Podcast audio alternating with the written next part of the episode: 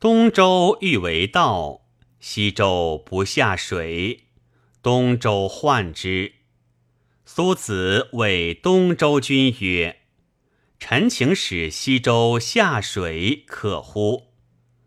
乃往献西周之君曰：“君之谋过矣。今不下水，所以复东周也。今其民皆种麦。”无他众矣。君若欲害之，不若一味下水，以并其所种。